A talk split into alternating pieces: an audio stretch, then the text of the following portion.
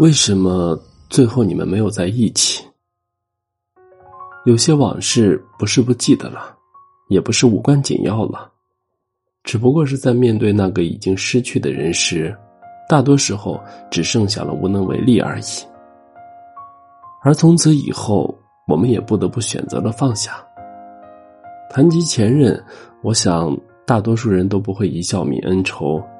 我们最多能够做到的，也就是为彼此留下一点点在相爱之时的尊严，然后去装作一场相安无事，或者是相忘于江湖。毕竟，曾经两个熟悉的人，一旦陌生起来，一定会比陌生人更加的陌生。小南是我的大学好友，在我们一同参加了一位同学的婚礼时，恰巧遇到了小南的前女友。前任的彼此相见，其实很难会说出那句“好久不见”，大多时候都是彼此相望一眼，便各自沉默了。后来新郎在敬酒的时候开玩笑的说：“你们两个人尴尬不尴尬？”这句话一下子让周围的朋友都猜出了他们两个人原来不仅仅是同学关系。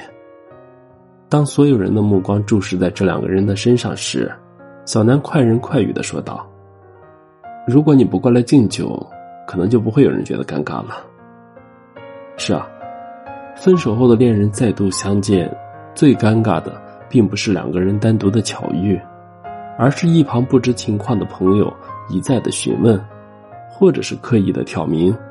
毕竟分手之后，仅仅能为对方做的就是保护彼此的过去，来换取一个最善意的相安无事。婚礼结束后，依然会有一些不明原委的朋友私下里问小南：“你们最后为什么没有在一起？”小南说：“她是一个好姑娘，只不过当时我不是一个好小伙。”在整个描述过去的对话中，我从未听到小南说过任何一点关于姑娘的不好，反而所有的言语都是在尽可能的为对方袒护着。身为见证他们相恋过程的我。自然知道小南并没有说实话。其实姑娘是一个富二代，小姐脾气很大，小南经常会陪着她聊到深夜，导致第二天上课迟到。姑娘提出想吃什么的时候，小南也会半夜里偷偷的溜出寝室，想办法去满足她。姑娘喜欢浪漫，小南就省吃俭用的给姑娘买花。姑娘习惯用冷战解决两人之间的矛盾。小南就一次又一次的把姑娘当成小孩去哄，从来没有发过脾气。而他们最后的分手也是姑娘提出来的，原因是毕业之后的小南很少有时间再会像大学时期那般去时刻的陪伴着她。我清楚的知道小南是怎么想的，两个人分手之后虽然做不成朋友了，也没有什么必要去做仇人。毕竟，两个人曾经真实的相爱过，那么理应留下的就应该是所有的甜蜜过程，而不是那些糟糕的过往。对于分手之后的恋人，没有必要去否定对方的一切，而是尽可能的将对方保护起来。毕竟那是你曾经深爱过的人。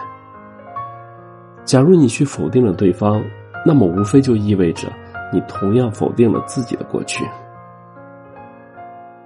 就像汪国真老师曾经说过的：“既然注定要分手，何必再失去风度？”就像于文文的那首《体面》，深爱了多年，又何必毁了经典？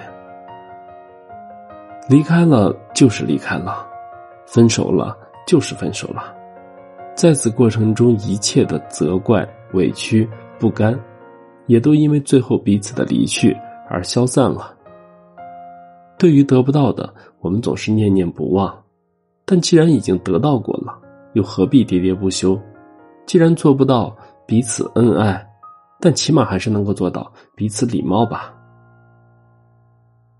每个相遇过的人都是彼此生命之中的分享者，虽然不能将我们这一生的所有从始至终的一一展现于你，但我们确实能够在某一个时间段里毫不吝惜的。把那个人当做彼此的终其一生。既然如此，对与错，为什么没有在一起，也就没有什么意义了。与其不留余地的一同枯萎，去耗尽彼此唯一的念想，倒不如把过去的那段日子好好的提炼成彼此的养分，然后各自相安的去未来寻找那个真正对的人，再用沉积的养分滋养出一朵由心绽放的花朵。要记得，无论结局怎么样，每一个现在都曾经是我们幻想过的未来。